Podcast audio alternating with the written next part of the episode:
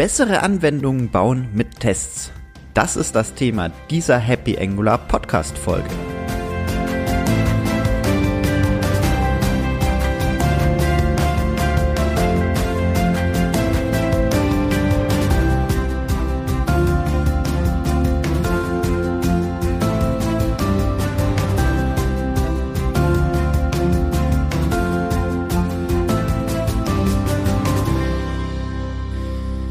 Hallo und herzlich willkommen zu einer weiteren Ausgabe des Happy Angular Podcasts. Mein Name ist Sebastian Dorn und im heutigen Folge geht es um mehr Softwarequalität durch Tests. Viel Spaß damit.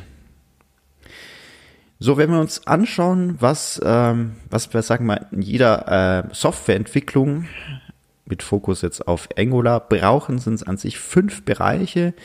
Ähm, die wir auch als Entwickler, sagen wir mal, involviert sind, mehr oder weniger, die aber sicherstellen, damit wir ein tolles Ergebnis abliefern.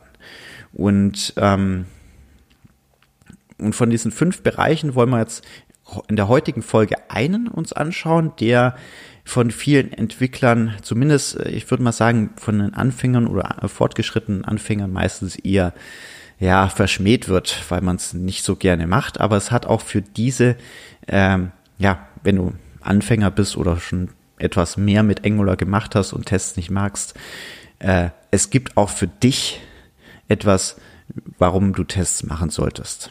Aber dazu dann auch gleich mehr. Also, deswegen von diesen fünf Bereichen schauen wir uns heute Tests an. Wir schauen uns nächste Woche einen weiteren noch an. Ähm, da geht's dann um Reviews. Bei Reviews hat sich auch in letzter Zeit einiges getan. Das aber dann nächste Woche. So, schauen wir uns äh, jetzt dann die Tests an. So. Ja, bei Tests äh, fällt einem meistens so das Stichwort Test-Driven Development ein. Ähm, der, sagen wir mal, vom Ansatz her dahin zielt, wir schreiben zuerst die Tests und anschließend entwickeln wir ähm, ja den Programmcode. Beziehungsweise, wenn man uns vielleicht noch agil macht, dann äh, schreiben wir uns den ersten Test, passen unsere mit Funktionalität an, schreiben den zweiten Test und ähm, erweitern dadurch die Funktionalität. Ähm, ja, kann in einigen Fällen ganz gut funktionieren. Ich würde aber jetzt ein bisschen mal noch drauf eingehen, wie wir es jetzt sagen wir mal speziell in Angular machen können. Also das ist jetzt eine Empfehlung von mir, ähm, die hat sich aber auch, sagen wir auch so in der Praxis bewiesen. Wir haben an sich ähm, zwei Bausteine, wie wir, sagen wir eigentlich entscheiden müssen, wie wir mit den Tests umgehen. Das eine sind, sagen wir die Entwickler, Tester, also die Menschen, sagen wir bei uns im Projekt mit drin. Und das zweite ist an sich das Projekt selbst. Wenn wir uns jetzt anschauen, bei, ähm, ja, bei Entwicklern, die wir im Projekt mit drin haben, da geht es wichtig darum, auf welchem Skill-Level sind sie. Und ein wirklich, der die erste Woche mit Angular sich beschäftigt oder sagen wir mal, er sich reinfinden muss in Angular, den würde ich erstmal nicht auf die Tests setzen. Der sollte erstmal Angular an sich ähm, kennenlernen und dort entwickeln. Das heißt, da, wenn es dann die Tests erfordern, würde ich es einem erfahrenen Entwickler machen oder einem anderen Entwickler, der etwas fortgeschrittener ist. Das muss nicht gleich ein äh, Senior-Entwickler sein, aber es muss ein etwas fortgeschrittener sein, der ja nicht die erste Woche Angular entwickelt, sagen wir es mal so. Der kann dann die Tests dazu schreiben. Das heißt, wir haben, sagen wir mal, so eine Trennung zwischen Tester und Coder ähm, und kriegen dann da auch an der Stelle auch eine bessere Qualität rein. Und dann kommt ja noch im dritten, also kommt danach hier noch das Review und dadurch sehen es dann mindestens drei Leute. Ähm, dadurch ist dann auch die Qualität auch sichergestellt, auch wenn jetzt sagen wir mal, ähm, ja, wenn du jetzt sagen wir mal gerade äh, Angular lernst und den Code schreibst. Ähm, wenn du jetzt schon ein bisschen fortgeschrittener bist in Angular, ähm, dann würde ich ähm, dir erstmal empfehlen, dann den, diesen, nur diesen Testbereich zu machen. Ob du das jetzt vor, danach machst, ist was anderes. Ähm, aber um einfach auch in die Tests reinzukommen. Das ist wirklich ein Skill-Level-Thema. Ähm, du kannst äh, gute Angular-Tests nur schreiben, wenn du weißt, wie, du, äh, wie Angular an sich funktioniert. Deswegen macht es meiner Meinung nach auch nicht Sinn, erst mit den Tests anzufangen, sondern du musst erstmal auch wissen, wie so eine Angular-Anwendung startet, wie du eine Komponente schreibst und so weiter. Ja, ähm, das sage ich mal so das Zweite und du lernst, du lernst richtig viel über Angular nochmal. Also deutlich tiefer, wie du nur äh, den Programmcode schreibst. Du lernst deutlich tiefer ähm, deine Angular-Anwendung, wie die funktioniert, wie die tickt, wie du gute Methoden schreibst, wie du gute Funktionalitäten, also sauber schreibst, die man auch dann leicht testet. Und im dritten Schritt ist, du schreibst sowohl die Tests als auch den Code. Ähm, und das ist super, super effektiv, ähm, weil dadurch strukturierst du auch deinen Code besser, du schreibst bessere Tests dadurch und deckst das, sagen wir, miteinander ab. Da musst du dich halt dann auch sagen, okay, heute äh, ist dann auch wirklich, ich äh, schaue, dass ich gute Tests schreibe, ich schaue, äh, schau, dass ich guten Programmcode schreibe und dass das, sagen wir, auch miteinander harmoniert. Und das, äh, also das bringt dir sogar als Entwickler sehr viel, einfach um deutlich besser, äh, besseren Code zu schreiben. Also deutlich qualitativ hochwertigeren Code kommt dann raus, wenn du das so machst. Und das zweite ist, ähm, ja, aus Projektsicht brauche ich Tests. Jetzt äh, fangen wir mal wirklich bei einem Low-Level an, bei einem äh, Prototyp. Da wirst du keine Tests schreiben. Da, da macht das keinen Sinn. Und ähm, du musst auch nicht jede Anwendungsbereich deiner Anwendung gleich stark testen. Das heißt, es gibt sicherheitskritischere Bereiche oder sagen wir nutzerkritische Bereiche, die unbedingt funktionieren müssen und es gibt andere Bereiche, die vielleicht nicht so kritisch sind. Das heißt, man muss da auch eine gewisse Priorisierung, Priorisierung machen. Genau. Ähm, ich habe schon angesprochen, der Programmierer muss nicht gleich dem Tester sein. Wenn man das auseinanderzieht, das kann entweder aus Skill-Levels technischer Sicht äh, sinnvoll sein oder weil es explizit an der Stelle äh, wichtig ist, dass die Funktionalität funktioniert. Ähm, das ist, ja, es hat den Vorteil, es müssen sich zwei Leute einarbeiten in die Anforderungen, die ein Dritter gestellt hat und validiert erstmal, ob die Anforderungen überhaupt sinnig sind und setzt die jeweils, sagen wir mal, eigenmäßig um. Und kann die, sagen mal, dann, ja, also es sind mehr Leute involviert, dadurch ist der, das Risiko des Talk-Faktors auch geringer. Und ja, man kann dann auch da die Qualität steigern. Wenn man es richtig high-level kritisch haben möchte, dann macht man zum Beispiel sowas wie Pair Programming auf Programmierersicht und hat nochmal ein Zweierteam, unabhängig davon, der die Tests macht. Also so kann man das auch richtig hochskalieren, ähm, wenn man was ähm, Kritisches hat. Es macht es halt auch teurer, also muss man halt auch sagen. Das Effektivste ist vermutlich, äh, also langfristig effektivste, möchte ich jetzt sagen. Es schreibt ein Entwickler sowohl die, seine Tests fängt mit seinen Tests an und entwickelt dann die Anforderungen, äh, den Programmcode daraus. Das ist vermutlich das Effektivste, also was das Wirtschaftlichste angeht, ähm, bringt aber halt nicht ganz so viel, wie wenn man es verschiedene, auf verschiedenen Personen verteilt. So, warum sollte ich jetzt Tests machen? Also ich habe schon angesprochen, für dich als Entwickler macht es Sinn, damit du auch tiefer in die Angular-Materie reinkommst und einen besseren Programmcode schreibst. Wenn du nämlich den Programmcode später testen musst, dann schreibst du nicht ewig lange Methoden mit weiß Gott wie vielen Fallunterscheidungen. Dann schreibst du leicht lesbaren Code, weil man den leicht lesbaren Code auch leichter testen kann. Ja, das ist es halt. Also so Spaghetti-Code wird dann nicht gerne mehr geschrieben, weil du willst den auch selber nicht mehr testen. Das ist aber auch so ein Learning, da muss man auch erstmal drüber kommen. Und äh, dadurch läuft es auch dann im Review leichter. Also du schreibst einfach besseren Code und der kommt besser durchs Review durch. Fertig. Ähm, aber ein anderer Knackpunkt an sich ist, dass Tests sind ausführbare Anforderungen. Das heißt, wenn du einen Test geschrieben hast, den kannst du ja jederzeit wiederholen und dadurch kannst du immer schauen, ob die Anforderung, die du in Tests geschrieben hast, die Anwendung auch erfüllt. Und das ist wirklich, also das ist wirklich ein Knackpunkt, weil wenn du später einen Bug hast, dann kannst du den einfach wieder als Test mit aufnehmen, falls der noch nicht äh, aufgenommen wurde, weil es die Anforderungen nicht explizit so äh, Detail gegeben hat oder weil du diesen Teilbereich dachtest, der wäre schon abgedeckt wurde festgestellt, nein, er ist nicht abgedeckt. Dann schreibst du den als Test auf und dann passt du erst den Code an und dann bist du ja auch sicher, dass er mit den alten Anforderungen nicht, äh, dass du den nicht kaputt gemacht hast. Weil das passiert so häufig, wenn man keine Tests hat und die du machst den alten Programmcode kaputt. Du weißt äh, manchmal an manchen Stellen, äh, egal wie stark du das dokumentierst, weißt du vielleicht gar nicht mehr, warum du diese Fallunterscheidung da rein gemacht hast. Oder falls jemand anders im Projekt ist oder vielleicht der ist nicht mehr im Projekt. Kann ja auch sein.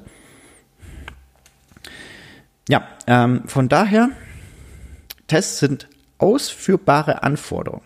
Sehr wichtig. Und ich hatte es auch schon häufiger, dass äh, man dann beim Schreiben von den Tests merkt, oh, das sind noch gewisse Lücken in der Besch äh, Ticketbeschreibung, die du bekommen hast. Ja, dann muss man nochmal Rücksprache halten. Und das ist super effektiv, weil wenn du schon mal den Programmcode angepasst hast, das ist ein deutlich mehr Aufwand, wie wenn du den neu schreibst. Das heißt, es macht Sinn, auch die Tests erstmal im Vorfeld zu schreiben, zumindest so weit, wie du es kennst. Aber dazu kommen wir auch nochmal, wie man es am besten die initialen Tests schreibt. Das aber erstmal ein bisschen später. Aber dass diese ausführbar sind, diese Anforderungen, das ist auch langfristig wichtig, damit wenn zusätzliche Features reinkommen, dass die nicht kollidieren. Also es gibt auch immer wieder die Situation, dass Anforderungen miteinander im Widerspruch stehen. Gibt es. Und äh, das ist jetzt nicht unbedingt äh, das Versäumnis von denen, die die Anforderungen schreiben. Das sehen die vielleicht gar nicht. Weil jede Anforderung an sich hat seine Existenzberechtigung. Aber vielleicht die Kombination aus den beiden ist praktisch nicht umsetzbar. Dann muss man halt schauen, wie man das macht. Vielleicht muss man noch detaillierter eine Fallunterscheidung machen, die man treffen kann. Aber das muss man dann mit Rücksprache, sagen wir mal, klären. Gut. Wie testen wir jetzt an sich in Angular? Also in Angular ähm, setzen wir, ähm, also nehmen Karma und Protector äh, hauptsächlich Jasmine ein. Und Jasmine äh, ja, an sich ist das äh, richtig super, das äh, Tool. Und da haben wir aber fünf Bereiche, die wir, sagen wir, auch auskennen müssen, wenn wir Tests schreiben. Das eine ist, sagen wir, Suite, äh, Testsuiten. Das können wir einfach mit einem Describe-Block schreiben, die an sich jetzt erstmal nur einen Namen beinhaltet. Ähm, meistens Namen der Komponente oder äh, wenn man es noch runterclustert, weil man die verschachteln kann, dann Name der Methode äh, und so weiter. Ähm, Genau, mit dem Describe. Also erstmal Beschreibung und dann kommt Funktion und in diesen Funktionen sind dann die verschiedenen Specs drin, also die Tests an sich. Und Test wird einfach mit einem it deklariert, der wiederum einen Namen hat, der zusammen mit dem Describe-Namen einfach einen sprechenden Satz äh, haben soll. Zum Beispiel, ähm, typisches Beispiel sind so die Vote Component äh, soll wenn ich den Button abdrücke, äh, des Votes um eins erhöhen. Ja, das so schreibst du es rein. Up, äh, Vote Component wäre der Describe-Name und der Spec-Name wäre es soll äh, beim Klick auf Up äh, den Vote Counts um eins erhöhen. Und dann innerhalb von dieser Funktionalität, von dem It-Block, also von dieser Test, sind dann bestimmte Matcher-Einsatz, das ist der dritte Bereich, Matcher, die mit Expect da wird dann ähm, der berechnete Wert to be ähm, zum Beispiel ist ein Matcher mit dem, was du erwartest. Und dann wird er einfach verglichen und wenn das fehlschlägt, dann heißt, okay, der Test äh, ab, ähm, Vote Component soll beim Klick auf mm, ist fehlgeschlagen. Ist fehlgeschlagen. Und dann kannst du reinschauen, okay, die und die. Müssen wir mal schauen, da könnte was sein. Ähm, jetzt ist wichtig, wenn wir, sagen wir nur, äh, wenn wir zum Beispiel einen bestimmten Test, den wir wissen, okay, der schlägt gerade fehl aus XY Gründen, dann dokumentieren wir das bitte in dem Test mit rein. Das kann man mit äh, analog zu JSDoc machen an der Stelle und wir setzen einfach ein X davor. Wichtig, also dieses X, also aus it machen wir ein X, äh, ein XIT oder bei das, wenn wir eine komplette Suite deaktivieren möchten, machen wir aus describe ein X-describe. Ähm, wichtig ist, ähm, der Test wird an sich nicht ausgeführt, aber er wird noch kompiliert. Also wenn wir jetzt irgendwelche ähm, Klassen, TypeScript-Klassen verwenden, die gar nicht mehr existieren, dann müssen wir es auskommentieren. Dann hilft das nicht. Äh, aber so können wir gewisse Teile ignorieren mit dem X. Und wenn wir uns auf etwas fokussieren wollen, also wenn wir merken, okay, wir haben jetzt äh, unsere Tests, äh, die können ja auch äh, leicht dann äh, äh in Hunderter oder Tausender Bereiche an Tests äh, sich ausufern mit der Zeit. Ähm, wir wollen wirklich nur explizit eine testen oder mehrere, dann setzen wir einfach ein F davor, also F describe oder äh, ja, fit, äh, also FIT. Ähm, und dann wird nur die expliziten äh, gekennzeichneten mit diesem F ausgeführt. F, ich denke mal, es steht für Fokus. Ähm, aber ja, ähm, genau. Und so können wir halt dann aus äh, vielen Tests, wenn wir sehen, okay, wir versuchen gerade diesen Fehler hier zu beheben, können wir einfach uns den Fokus darauf setzen und das immer wieder verwenden. Ähm, ganz wichtig sind die Spies. Ähm, also Spy ist an sich ähm, eine Möglichkeit, äh, eine Art Mock zu auf, äh, auf Methodenebene und Property-Ebene zu setzen. Ähm, und dieses Spy, ja, also hat erstmal die Möglichkeit, das äh, kann man sich sagen mal so vorstellen wie so ein Proxy.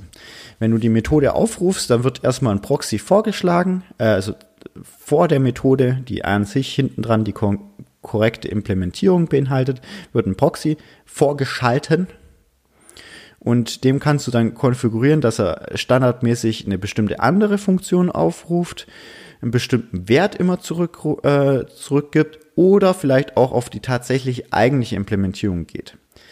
Der Vorteil ist, neben dass du konfigurieren kannst, was du erwartest, die Methode zurückgibt, was ja isolierte Tests essentiell macht, ist, du kannst auch sagen danach, okay, Proxy, also von dem Spy, ähm, wurdest du aufgerufen. Und dann kannst du auch darauf Erwartungswerte machen. Also wenn du eine größere Funktion hast und du weißt, okay, die, die Methode, die Methode muss aufgerufen worden sein. Und zwar mit diesen Parametern. Also man kann nicht nur sagen, du bist aufgerufen worden, sondern ich erwarte, du bist mit den Parametern aufgerufen. Oder wenn man es komplizierter hat, du bist im ersten Fall mit folgenden Parametern aufgerufen worden und im zweiten Fall mit folgenden Parametern. Kann man alles prüfen und das macht es super einfach, dass man äh, die isoliert testen kann. Und dann gibt's noch Setup und Teardown. Das ist, sagen wir mal so der fünfte Bereich bei den Chessman-Tests. Das ist dann ein Before All, After All. Das sind einfach Aufräumoperationen oder Vorbereitungsoperationen, die vor jedem Test innerhalb der Suite stattfinden. Wichtig, da kann man sich einfach ein bisschen Programmcode sparen, muss man sagen. Das ist so der dritte Bereich, ähm, den ich jetzt so heute noch vorstellen wollte. Ähm, das Wichtigste ist jetzt dann noch, ähm, jetzt kommen wir zum Punkt 4, den ich euch heute vorstellen möchte, ähm, ist, wie sagen wir, die Tests an sich grundsätzlich aufgebaut sind. Und an sich haben wir immer so drei Phasen. Wir haben eine Vorbereitungsphase, also wie wir äh, unseren Versuchsaufbau, wenn wir so aus chemischem und also Chemie, äh, Chemie sprechen, wir haben so einen Versuchsaufbau und dann kippen wir irgendwas zusammen, also wir füllen unsere Aktion und danach äh, prüfen wir, ob das rausgekommen ist, was wir haben wollten. Und bei dieser Prüfung brauchen wir halt eine Erwartungshaltung. Also wenn ihr keine Erwartungshaltung habt bei einem Test, dann braucht ihr den auch nicht testen, weil wenn ihr nicht wisst, was rauskommt, dann ist das äh, ziemlich egal, was rauskommt. Ja, also ihr braucht eine Erwartungshaltung. Also wenn ähm, die müsst ihr halt definieren und auf die wird dann geprüft. Ähm, Genau, also im Endeffekt haben wir immer diese drei Blöcke, die sind meistens dann auch mit einer Leerzeichen, würde ich es euch empfehlen, wenn sie existieren. Also es kann mal sein, dass die Vorbereitung ja in jedem der Testfälle stattfinden, dann ist der nicht mehr explizit in einem It-Block zu finden, aber sonst zwischen denen immer eine Leerzeile zu machen. Dann sind die auch sauber voneinander getrennt. Ich würde jetzt nicht immer mit einem Kommentar, das ist jetzt der Vorbereitungsblock, das ist der Aktionsblock und das ist der Prüfungsblock, weil das macht den macht die Tests einfach nur länger und äh, jemand, der sich da ein bisschen auskennt, kennt diese Konvention. Ja, gut. Und jetzt äh, kommen wir noch auf wirklich was, ja, was Allgemeines und dennoch Spezielles für Angular. Nämlich es gibt so Testpyramiden, das ist ja an sich ein allgemeines Konzept äh, im Bereich Testen, dass wir ähm, jetzt unten auf der unteren Ebene, also wenn es gibt ein PDF dazu, das sage ich euch gleich, da könnt ihr es nochmal visuell nochmal darstellen, äh, euch anschauen. Ähm, auf der unteren Ebene ähm, sind die Unit-Tests. Und diese äh, Unit-Tests, die sind äh, an sich super isoliert, die sind sehr schnell ähm, in der Ausführung die sind auch nicht so aufwendig, die sind sehr schnell in Angular auch durchgelaufen. Ähm, genau, können aber halt nicht alles testen, weil sie isoliert sind. Dann gibt es die Integrationstests im Angular-Kontext. Das ist jetzt dann die Kombination aus einer, einem Template plus äh, einer Komponente oder plus einer Direktive. Ähm, die sind halt schon mal ein bisschen weitergreifend. Die, die Ausführung ist etwas länger, auch nicht viel länger, aber der Aufwand, die zu schreiben, ist zum Beispiel ein bisschen größer. So, und dann kommen wir auf die nächste Ebene, das sind die End-to-End-Tests im Angular-Kontext. Die werden mit, also klassischerweise mit Protector ausgeführt.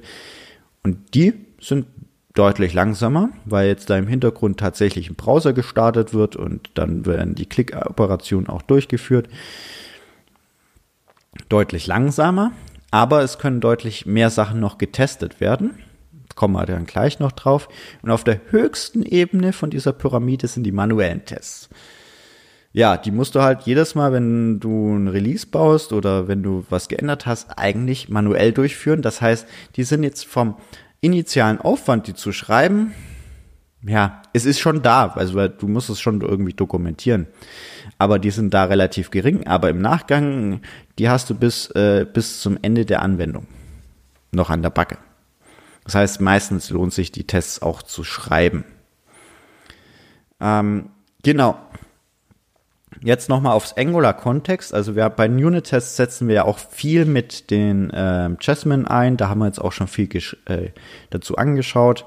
Ähm, bei den Integrationstests wird auch Jasmine, sagen wir mal, als äh, Test äh, aus, also Tester-Framework äh, verwendet. Ähm, da kommt aber noch ein bisschen was hinzu, weil wir jetzt an sich äh, eine Komponente simulieren mit ähm, Template und deren Logikklasse, müssen wir so eine Art, ja, ähm, Fake-Modul zusammenbauen, wo einfach diese Komponente in ein Angular eingebettet wird.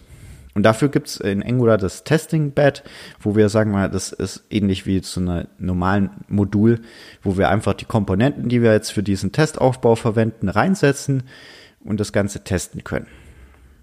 Wichtig ist jetzt ähm, zum Beispiel bei Direktiven gibt es ja kein Template, aber die interagieren mit einem Template. Dafür brauchen wir dann eine Host-Component, die einfach beispielsweise diese Direktive, die wir testen möchten, einfach einbinden möchten, äh, einbindet.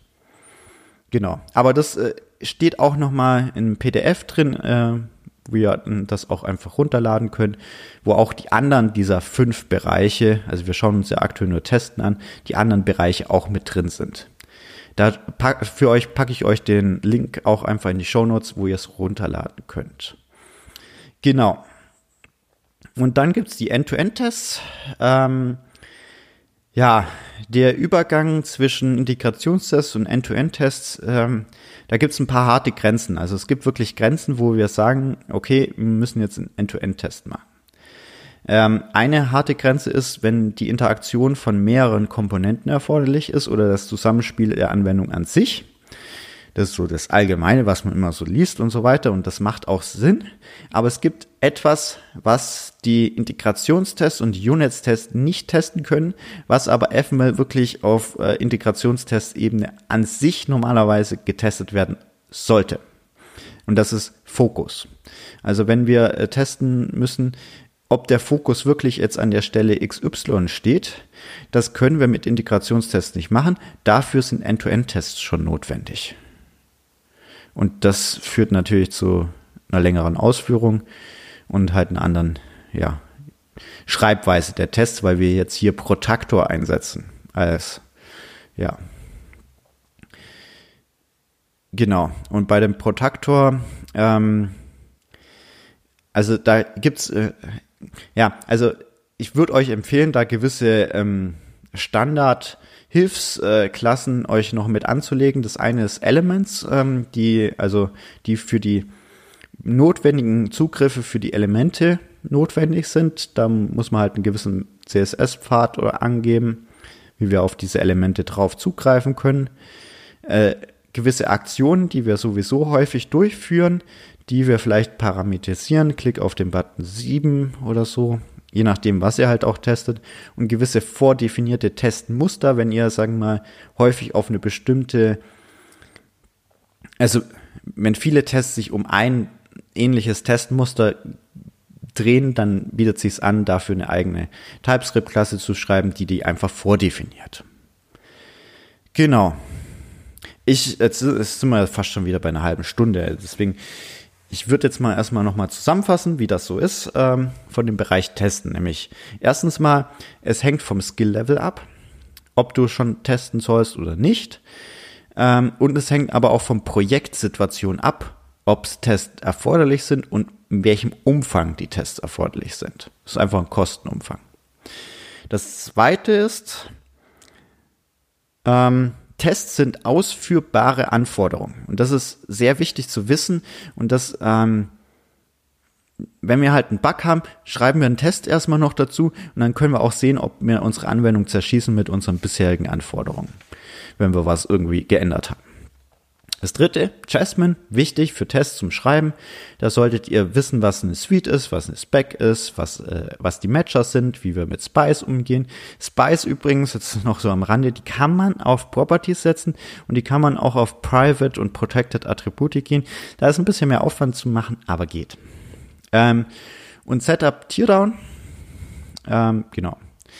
Ähm, die Tests, das ist der vierte Punkt, sind immer so aufgebaut, Vorbereitung, Aktion, Prüfung. Und im fünften Bereich äh, haben wir, sagen wir jetzt, was wir heute uns heute angeschaut haben, sind die äh, Testpyramide, wo wir die Unit-Tests unten haben, wo wir möglichst viel testen, bei den Integrationstests nicht mehr ganz so viel, äh, möglichst wenig End-to-End-Tests, weil die auch relativ fragil, aufwendig und langsam sind. Ähm, und ganz wenig manuell, weil das im langen Zyklus viel Geld kostet. Das soll es gewesen sein. Ähm, wie ich schon mal angesprochen habe, das ist jetzt ein Teilbereich von einem PDF, was ich, sagen mal, zusammengeschrieben äh, habe für euch, wo ich, sagen mal, alle Erkenntnisse, die so äh, Bereich Softwareentwicklung in, vermutlich jetzt, glaube ich, in den letzten zwölf Jahren äh, gemacht habe, einfach mal zusammengeschrieben habe und mit dem Fokus, wie läuft es in Angular. Das könnt ihr euch runterladen ähm, unter happyangular.de slash blueprint. Genau. Das soll es gewesen sein für diese Woche. Ich wünsche euch eine schöne Woche. Viel Spaß beim Programmieren. Wir hören uns nächste Woche zum Thema Reviews. Das ist auch Bestandteil von diesem Blueprint. Und bis dahin eine schöne Woche. Bis dann. Ciao.